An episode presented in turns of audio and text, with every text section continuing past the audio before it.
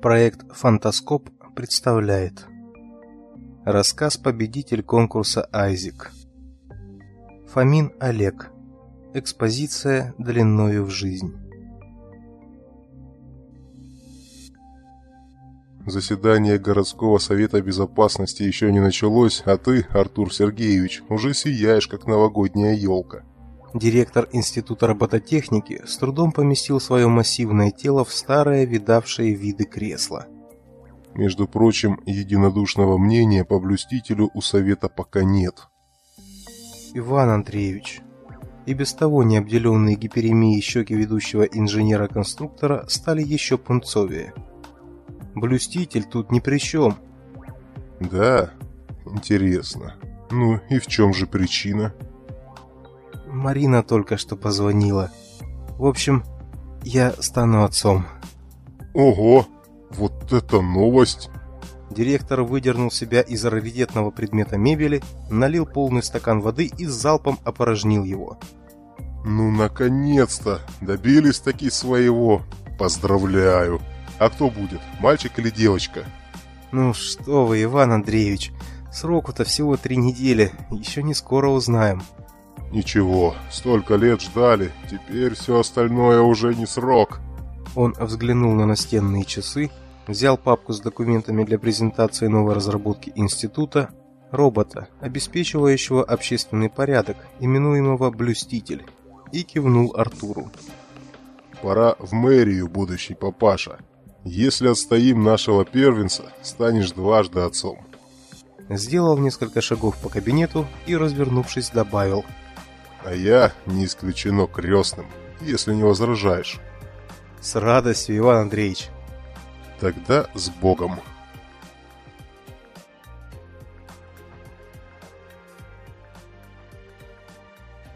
Ну что ж, господа, глава города, он же председатель городского совета безопасности, посмотрел на сидящих за большим круглым столом чиновников поверх очков.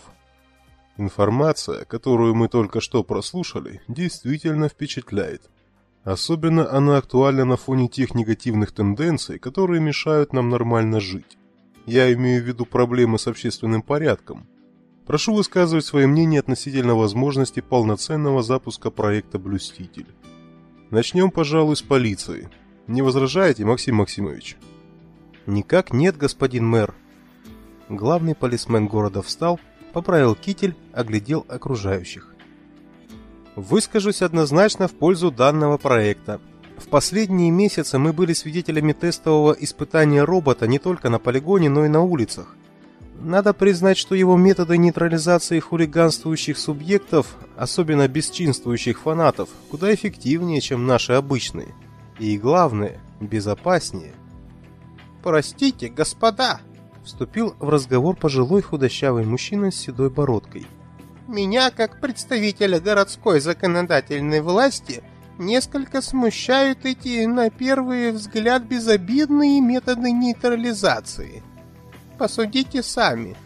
Робот в борьбе с хулиганами применяет, по сути, пучковое оружие. Пучок заряженных частиц, в данном случае ионов – для того, чтобы блокировать нервно-мышечную передачу в скелетных мышцах человека. Где гарантии того, что он не промахнется и миорелаксирующее действие излучения не затронет жизненно важные органы? Сердце, например. Артур Сергеевич вопросительно посмотрел на ученого мэр. Есть у вас чем развеять сомнения уважаемого Павла Степановича? Разумеется, Господа, мы тщательно просчитывали каждый наш шаг при создании блюстителя. Между прочим, консультации с медиками провели больше, чем с другими специалистами. Заверяю вас, все действия робота математически просчитаны и алгоритмизированы в соответствии с анатомическими характеристиками не только людей, но и любого живого существа. Блюститель воздействует исключительно локально на периферическую мускулатуру. Я имею в виду конечности – причем в той степени, которая необходима для их умеренного расслабления, достаточного для невозможности проявления агрессивных действий. Проще говоря, нарушители порядка будут самым прямым образом валиться с ног от усталости. И еще, пожалуй, это самое главное. Экспозиция воздействия излучения на организм просто ничтожна по своей длительности. Всего доли секунды. Максимум одна секунда. Этого, согласитесь, недостаточно для нанесения значительного урона организму человека. Звучит убедительно. Пожалуй, вы правы. Седовласый законодатель почесал бороду. Но есть более существенный нюанс. Э, надеюсь, вы не станете возражать против того, что данные действия робота против человека имеют негативную направленность. Несут в себе некий элемент агрессии. А это, знаете ли, входит в противоречие с известными вам всем законами робототехники. Оно как робота, извиняюсь за выражение, переклинит в какой-нибудь нестандартной ситуации. Понимаю вашу озабоченность, Павел Степанович, но программа нейтрализации хулиганов и прочих нарушителей законности и порядка отнюдь не подразумевает, что робот должен воспринимать их как некий отличный от человека биологический объект. Даже самый отъявленный убийца для него тоже человек. За тем исключением, что приказы такой личности он выполнять не будет. Он настроен, чтобы исполнять волю субъекта, имеющего позитивные поведенческие характеристики – человека с большой буквы. Именно так произведена и записана в его программе дифференциация людей. Хорошо. Будем считать, что убедили. Даю согласие на внедрение проекта. Можно мне вопрос? Поднялась со стула белокурая девица, похожая на баллонку, представитель организации по защите прав животных. Если вы помните, на стадии разработки проекта нами было внесено предложение, касающееся безопасности уличных животных, в частности собак. Надеюсь, интересы четвероногих друзей учтены в разработках.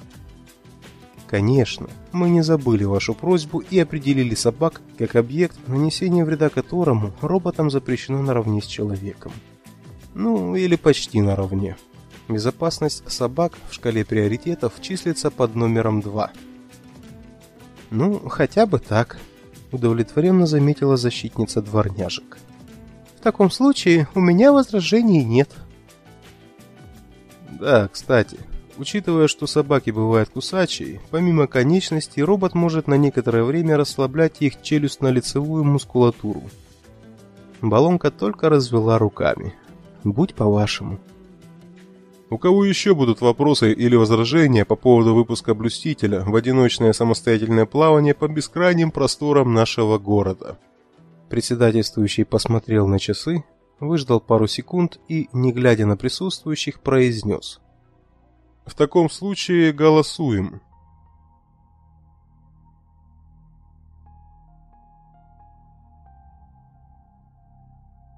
В соответствии с регламентом, утреннее патрулирование заканчивается через 25 минут. Текущий объект – городской парк. Несанкционированные скопления людей отсутствуют. Агрессивные проявления человека по отношению к человеку отсутствуют. Поведение биологических объектов, характеризуемое как неадекватное, отсутствует. В соответствии с регламентом утреннее патрулирование заканчивается через 15 минут. Текущий объект – городской парк. Возникновение ситуации, несущей потенциальную угрозу для здоровья человека. Второй уровень опасности. Координаты объекта – городской парк, квадрат 3245. Для оценки состояния человека включен режим сканирования. Обработка данных сканирования. Положение человека вынужденное. Выделение жидкости из ротовой полости. Рвотные массы бледность кожных покровов, повышенное потоотделение. Внешние повреждения, травмы, раны отсутствуют. Признаки интоксикации, вероятность высокая. Характеристика интоксикации. Эндогенная вероятность не менее 90%. Причина интоксикации – наличие в крови человека повышенной концентрации продуктов обмена веществ другого биологического объекта. Поиск источника интоксикации. Местоположение источника определено. Область брюшной полости человека. Морфологические характеристики источника. Размер 2 на 1,5 см. Совпадение по анатомическим характеристикам с другими биологическими объектами. Человек 16%, собака 18%, рыба 61%. Рейтинг биологического объекта рыба по шкале приоритетов безопасности нулевой. Степень угрозы объекта рыба здоровью человека выше средней. Вид нейтрализации объекта рыба уничтожение путем разрушения целостности клеток. Время экспозиции излучения для минимизации повреждения тканей человека 1 секунда. Активация системы нейтрализации. Воздействие совершено, чужеродный объект уничтожен.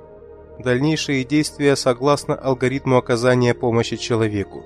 Вызов медицинской бригады службы спасения. Набор 91103. В соответствии с регламентом, утреннее патрулирование заканчивается через 12 минут. Текущий объект – городской парк. Артур включил видеозапись, сделанную роботом в процессе первого самостоятельного патрулирования по городу.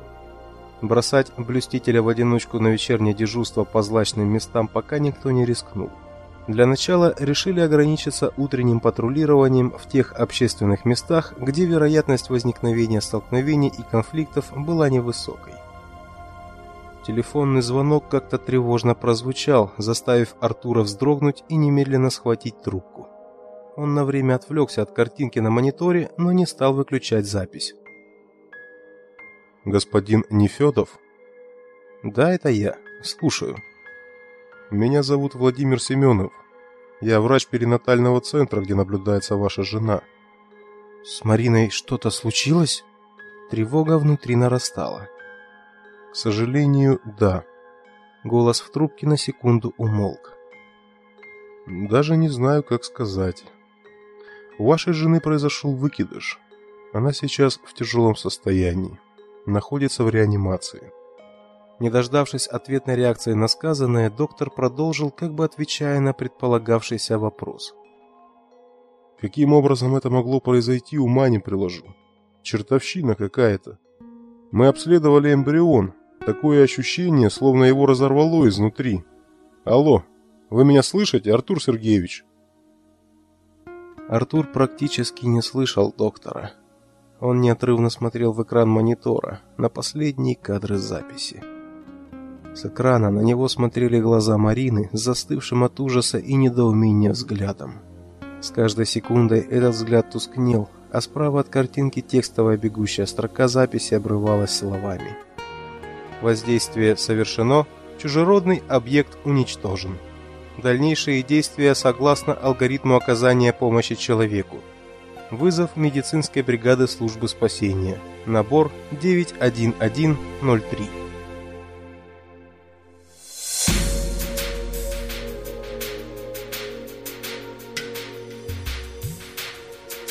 Рассказ Олега Фомина «Экспозиция длиною в жизнь» начитан в рамках проекта «Фантаскоп».